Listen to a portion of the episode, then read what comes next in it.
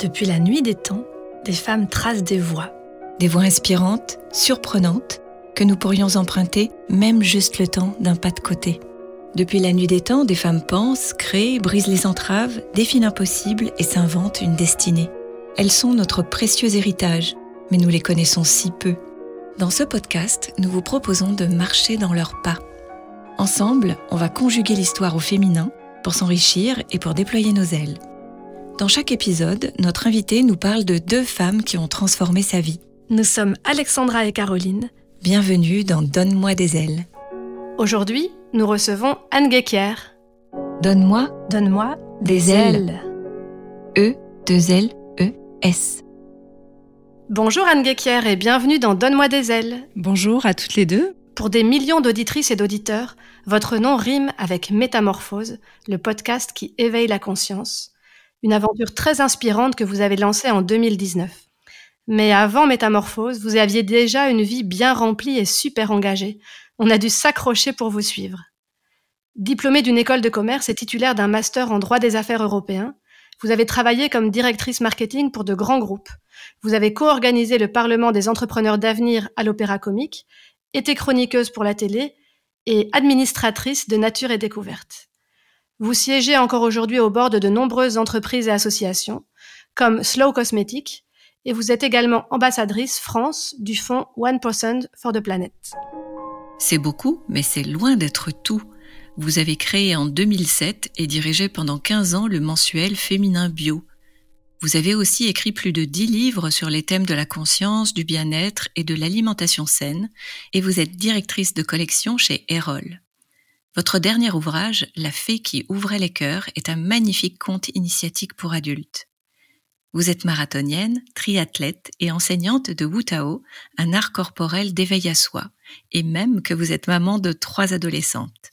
Bref, on a dû kidnapper votre collaboratrice pour avoir un créneau dans votre agenda de chef d'État et enregistrer cet épisode à distance, ce qui est une première dans Donne-moi des ailes. Bienvenue Anne Guéquier, mais dites-nous, quel est votre secret pour faire autant de choses dans votre vie? Pour faire tenir tout ça euh, dans ma vie, je dis souvent, euh, je regarde très peu la télévision.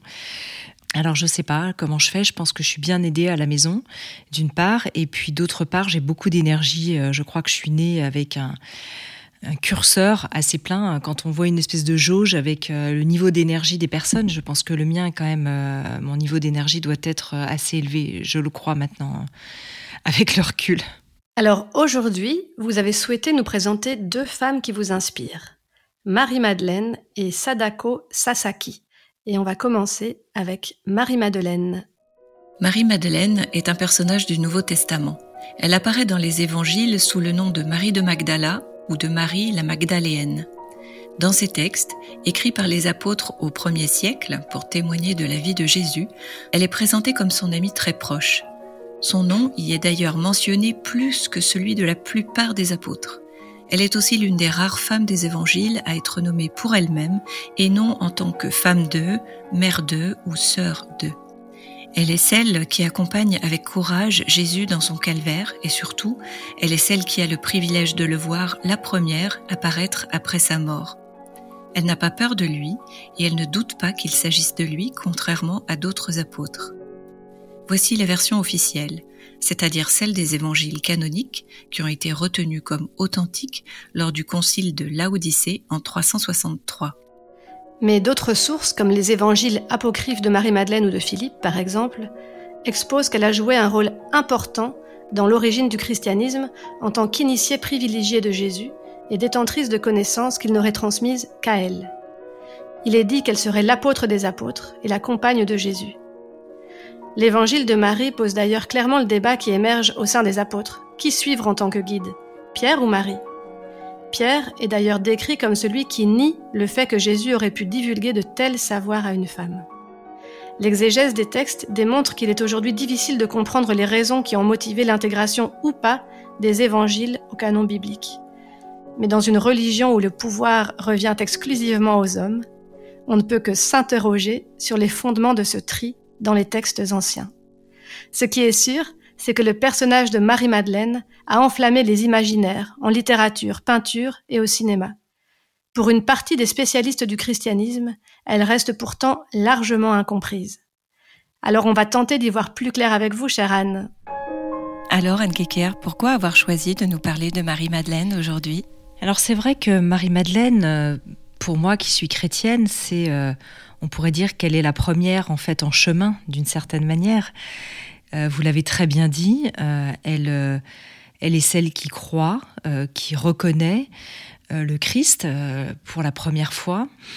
On est vraiment sur cette figure à la fois euh, libre, sauvage, euh, sauvage et sacré à la fois, et puis qui finalement euh, peut nous enseigner dans cet archétype à l'intérieur de, chacune cette liberté aussi peut-être que nous avons perdue à l'intérieur de nous-mêmes.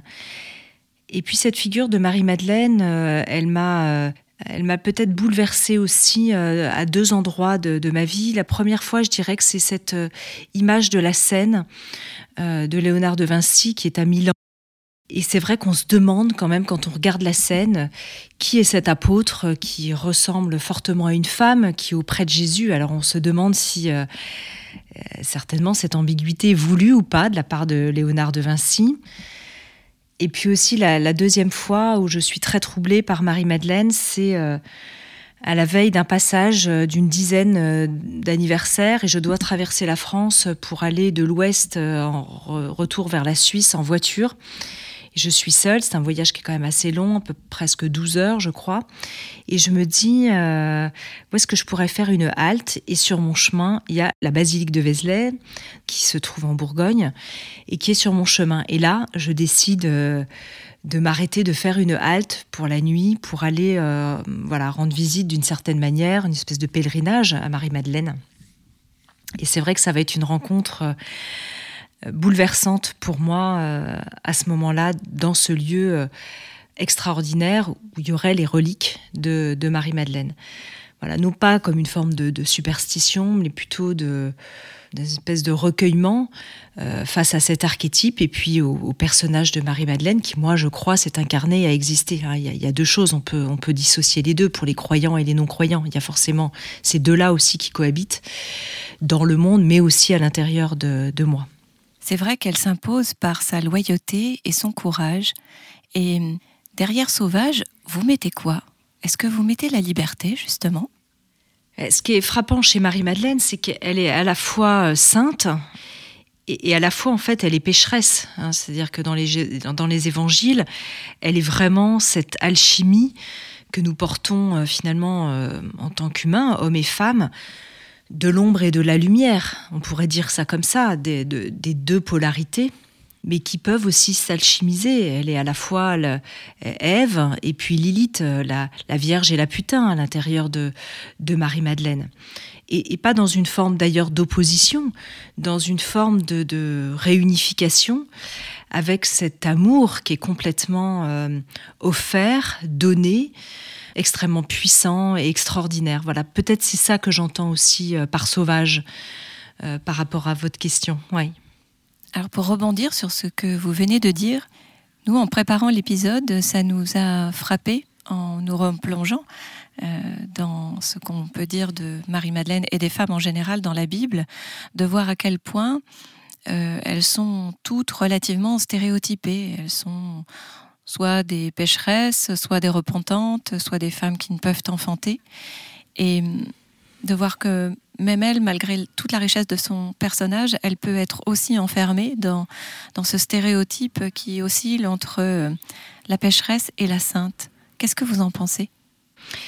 Elle est euh, en fait elle est l'union de, tous ces archétypes euh, qu'on voit dans des extrêmes puisqu'en fait elle unit euh, ces polarités et donc pour moi elle transcende complètement à travers la réunification de, ces, polarités qu'on voit soit dans l'un comme vous l'avez très bien dit soit dans l'autre et on n'échappe pas aux stéréotypes et pour moi Marie-Madeleine elle est vraiment dans cette forme de transcendance, de l'initiatrice euh, qui, qui, est cette figure archétypale au-delà en fait de, ces extrêmes.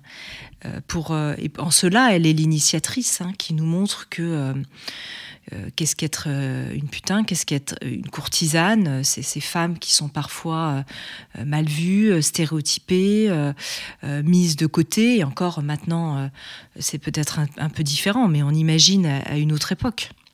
Et ça nous a aussi frappé à la lecture de l'évangile de Marie, enfin de ce qu'il en reste, de constater et de découvrir que Jésus lui aurait proposé une initiation et lui aurait transmis des savoirs, et que de fait, une femme ait été aussi, finalement, parmi les apôtres, détentrice d'un savoir que Jésus lui a transmis et qu'elle pouvait elle-même à son tour transmettre. Et qu'est-ce que ça change, ça, euh, que Jésus ait pu transférer et transmettre son savoir à une femme, selon vous? C'est vrai que cette question de la transmission euh, éventuellement du Christ est une question qui, avec des réponses qui appartiennent peut-être à chacun. On ne peut pas trop juger en fait la manière dont ça a été fait et puis il faut le voir aussi à l'aune de, notre histoire euh, du patriarcat évidemment vous le rappeliez et c'est difficile de répondre euh, aujourd'hui pour une époque qui n'était pas la nôtre de comment ça s'est fait à une certaine époque hein. Personnellement, je ne peux pas imaginer, euh, si, on, croit que Jésus justement nous montre l'amour et que Jésus est amour et tout amour, on ne peut pas imaginer que le Christ est exclu euh, la moitié de l'humanité. Hein. D'ailleurs, euh, donc on peut imaginer à quel point il a pu aussi être enseigné à travers les femmes et aussi enseigner et transmettre à travers les femmes. Pour moi, c'est absolument impossible de, penser l'inverse. Puis je crois que euh, c'est vrai que Jésus, à travers aussi d'être le, fils d'une femme, euh, de Marie, donc cette fois-ci on parle de Marie, de, la chair de femme, d'être très en lien comme ça avec ces femmes, affirme aussi sa pleine humanité ces femmes sauvages, d'une certaine manière, Marie-Madeleine certainement la, première, et il nous montre, il nous, il nous renvoie aussi à notre liberté de femme. On n'a pas forcément besoin d'un homme pour nous renvoyer à ça, nous sommes certainement en tant que femmes assez libres pour aller... Euh, euh, trouver cette liberté à l'intérieur et, c'est aussi cette manière peut-être dont il nous interroge par rapport à notre propre liberté. Donc euh, à travers aussi tous ces liens qu'il a avec ces femmes, il nous montre sa pleine humanité. il nous renvoie aussi à l'incarnation à travers ça. C'est ça que je trouve aussi très, très touchant. Oui, et justement, selon les travaux de Jean-Yves Leloup, Marie-Madeleine représente l'archétype du féminin dans toutes ses dimensions, amoureuse et mystique, vous l'avez dit, femme initiée, libre de ses désirs. Pourquoi cette liberté fait-elle encore si peur aujourd'hui? Un jour, j'avais discuté justement avec un prêtre qui m'avait dit euh, la femme détient un grand pouvoir, elle détient le pouvoir de, la vie, alors évidemment avec l'homme, mais ensuite elle est la gardienne de la vie. Et finalement, euh, elle possède une énorme puissance, euh, certainement beaucoup plus grande finalement que l'homme, que le masculin, à travers le fait de pouvoir donner la vie qui s'incarne à travers elle. Et c'est vrai que cette puissance qui lui est donnée, elle fait peur évidemment aux hommes, au masculin, au patriarcat, inconsciemment. Et ensuite, euh, la femme aussi peut-être a peur de cette puissance-là qui s'incarne à travers elle dans notre inconscient collectif. C'est vrai, quand on donne vie en tant que femme, on voit bien que ça se fait à travers nous, mais on ne fait rien pour que ça se fasse. Hein. c'est la vie qui est à travers nous. Évidemment qu'on dit oui à cette vie qui s'incarne à travers nous. Il y a quelque chose qui procède de la volonté d'accueillir cette vie et qu'on donne vie ou pas d'ailleurs, peu importe, euh, c'est ce germe de cette possibilité qui euh, peut-être euh, est quelque chose, somme toute, d'assez effrayant de perpétuer cette vie qui à la fois est un mystère, nous échappe et se passe à travers nous dans notre chair. Il y a, là, je trouve, un, grand mystère tout à fait aussi spectaculaire dans, le féminin. De tout ce que Marie-Madeleine transmet, qu'est-ce qu'elle transmet à vous personnellement, Anne Gecker moi, elle m'invite profondément à réveiller, euh, on le disait, la, femme sauvage, qui invite vraiment à cette liberté intérieure, qui me questionne énormément. Où est la part de femme euh, libre en, moi Où est la, part de femme encore très conditionnée pleine de croyances, en chemin. Après, avec cette conscience qu'on est en chemin, donc dans l'incarnation, on sera jamais totalement libéré hein, quand l'âme vraiment s'incarne dans la chair. Et donc Marie-Madeleine, elle va vraiment interroger toutes ces parts à l'intérieur de moi, de, de questionnement, de, polarité, de la façon dont je me suis incarnée dans mon histoire familiale, mes aïeux, euh, mon terreau culturel, le moment aussi où je m'incarne dans l'humanité, où j'ai euh, avec moi euh, tous ces ancêtres qui cheminent. Et puis elle vient m'interroger de celle qui, au-delà de toutes ces croyances et ces conditionnements, peut transcender. Donc en cela, elle est, elle est initiatrice. Et elle n'est pas en dehors de moi, elle vit vraiment à travers moi. Hein, nos archétypes sont vivants en fait à l'intérieur de nous. Merci. Ça fait un joli pont avec une question qu'on a l'habitude de poser dans ce podcast. Si vous aviez l'opportunité de la rencontrer, ici dans l'invisible ou même à l'intérieur de vous-même, quelle serait la conversation que vous auriez envie d'engager avec elle? Ce serait vraiment de, de pouvoir être en lien avec une forme de peut-être de cosmogonie avec euh, Marie-Madeleine, de toucher euh, au grand mystère à l'intérieur de moi, à travers elle, dans cet espace euh, du champ de conscience dans lequel nous baignons tous.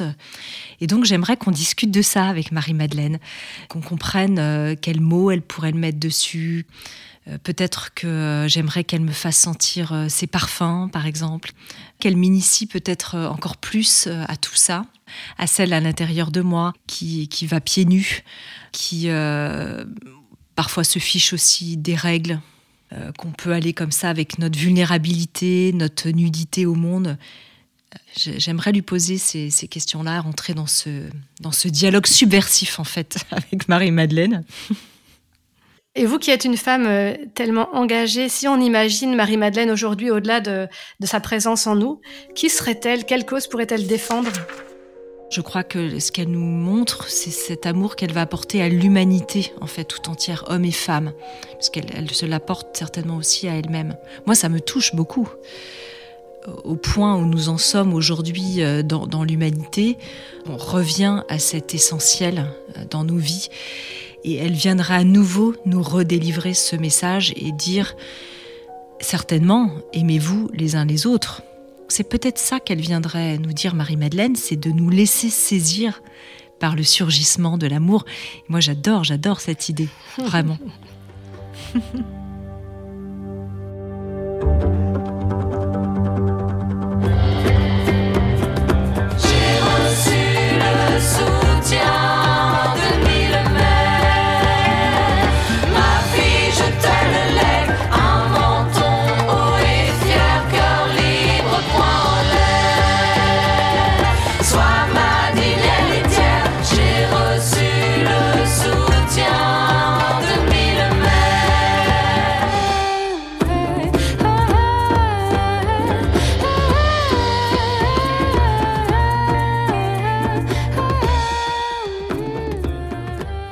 Caroline, tu crois pas que c'est l'épisode rêvé pour se parler des archétypes inspirationnels au féminin?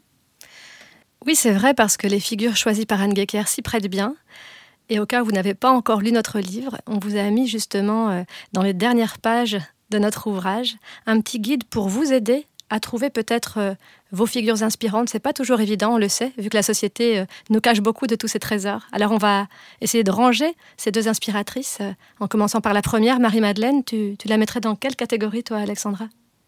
Alors pour moi, Marie-Madeleine, c'est une sœur. L'archétype de la sœur, c'est celle qui est loin devant et qui montre le chemin. J'ai été particulièrement bouleversée quand j'ai lu un extrait de ce qui semble être euh, son, son évangile. Et hum, le fait de savoir que une femme a été dépositaire, elle aussi, d'un savoir à transmettre, transmis par, euh, par Jésus, ça, ça me touche beaucoup, cette question de transmission dans la sororité. Et toi, Caroline?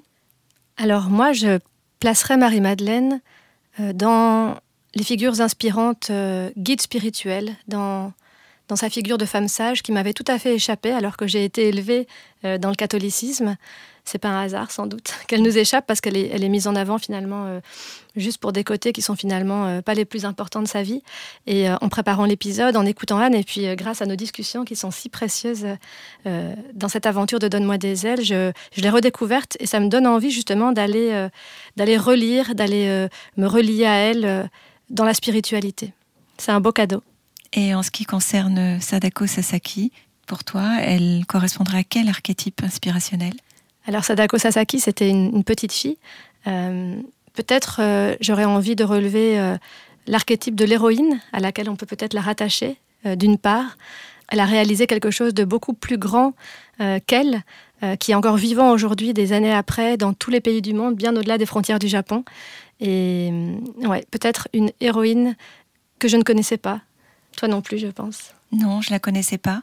Moi, je la rangerais volontiers dans l'archétype de la juste, celle qui, au service d'un combat, le sien, petite fille euh, qui demande la grâce euh, pour sa vie, euh, va mener une action incroyable. M'imaginer une petite fille sur son lit d'hôpital qui fait autant de grues, je trouve ça bouleversant.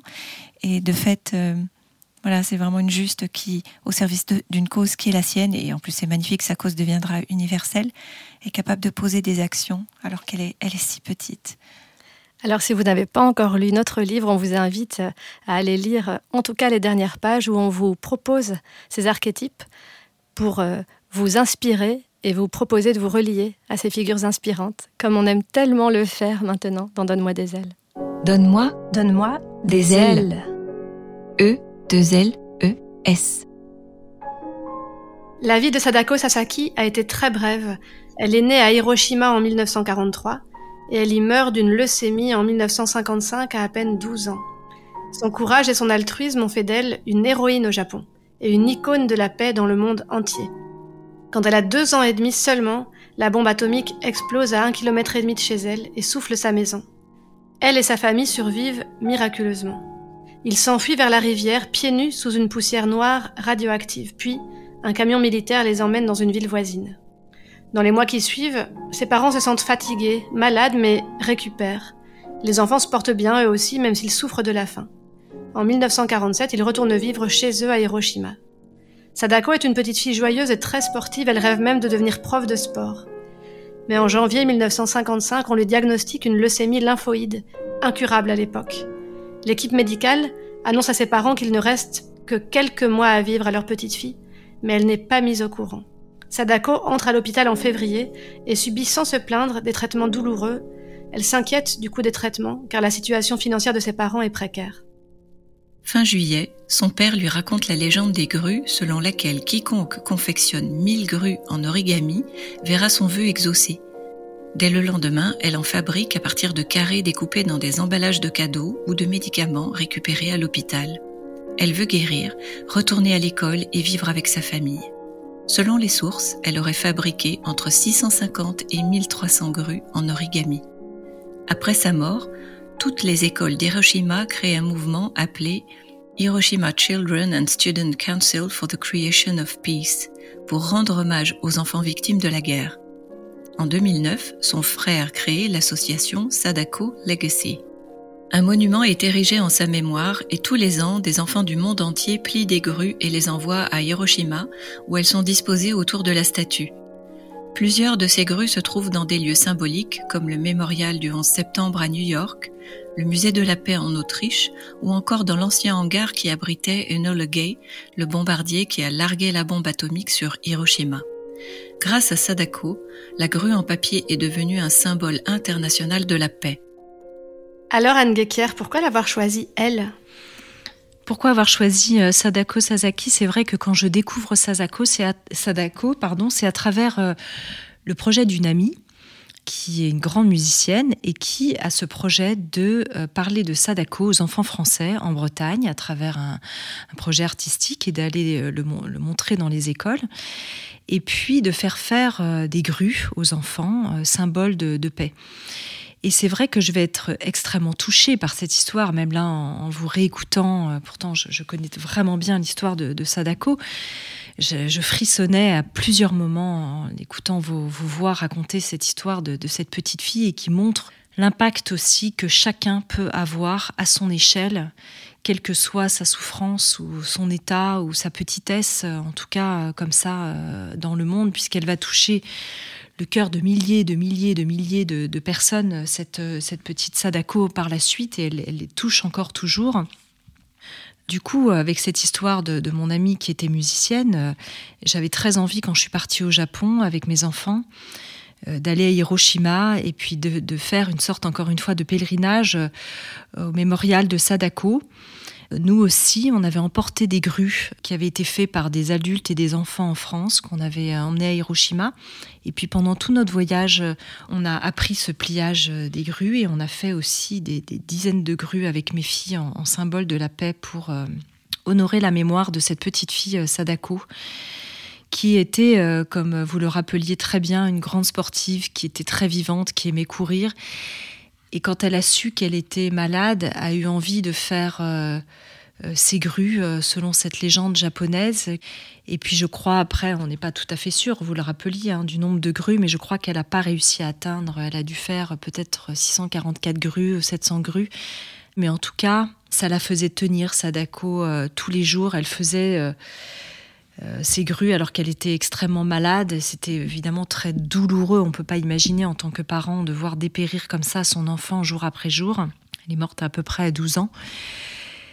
Et elle est restée, euh, la grue est devenue euh, Paper Crane en anglais, c'est vraiment ce symbole de la paix dans le monde, avec ce mémorial qui est extrêmement euh, fort au Japon, où on voit euh, à la fois euh, cette petite fille qui écarte les bras comme ça vers le monde, comme les grues déploient leurs ailes. En plus, moi, ça me, ça me touche énormément parce que je pratique un art corporel qui s'appelle le Wutao, où on déploie beaucoup les bras comme ça comme un peu des ailes d'ange ou des ailes d'oiseau. Ou euh, on peut y revoir aussi évidemment le symbole de la croix du Christ, puisqu'on parlait de lui tout à l'heure.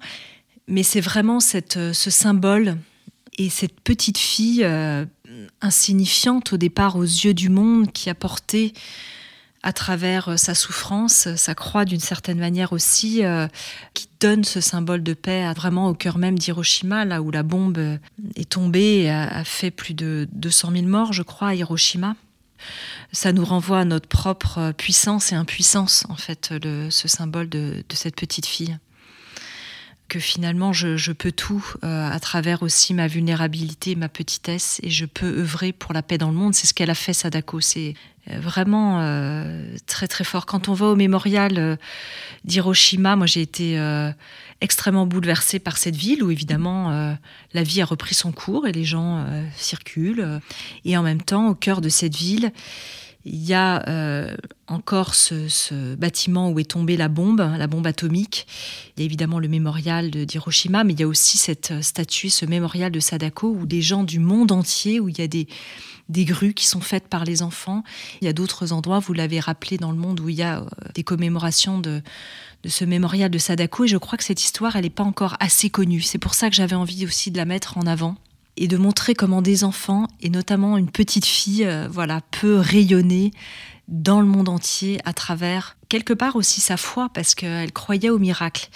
Et en fait, elle est morte, donc euh, ça, n'a pas marché, on pourrait dire quelque part, ces grues qu'elle a pliées, et puis cette croyance qu'elle avait qu'en faisant ces grues, elle serait sauvée, ça n'a pas marché, mais si, en fait, ça a marché, puisqu'aujourd'hui, elle rayonne de la paix dans le monde entier. C'est fou, nous ne la connaissions pas, mais nous avons été bouleversés par la découverte de cette petite fille et merci infiniment de nous l'avoir fait découvrir. Ce qui était effectivement tellement frappant, c'est comme vous le disiez, que tout le monde peut tout. J'aime énormément cette version qui dit que hum, elle n'a pas réussi à atteindre euh, le nombre de mille grues et que c'est son école qui tout de suite a pris le relais pour euh, finir le travail. Et je trouve ça tellement merveilleux qu'une petite fille inspire tant d'autres enfants et que cette œuvre très personnelle devienne une grande œuvre collective et qu'elle soit portée par des enfants. J'ai trouvé ça très beau. C'était euh, aussi toucher le cœur des enfants?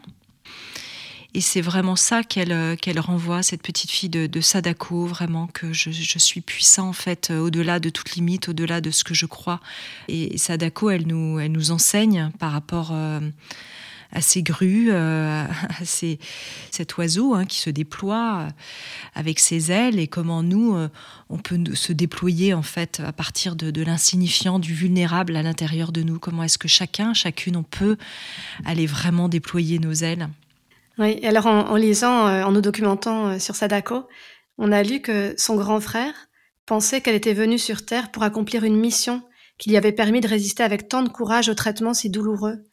Est-ce que selon vous, on vient toutes et tous au monde avec une mission, Anne Gecker quand on voit des grands destins comme celui de Sadako, comme on a parlé de Marie-Madeleine, euh, des, figures comme ça de proue, euh, on peut se sentir euh, un peu petit en disant ben finalement moi je sais pas où est ma mission dans la vie et ma la mission je crois qu'elle est vraiment dans ce regard que l'on porte euh, sur le quotidien, sur ces petites choses de la vie, ce regard émerveillé, ce que l'on donne aussi dans l'insignifiant, sans savoir que ce geste, peut-être qu'en fait, avec l'effet papillon, il porte de grandes choses pour le monde.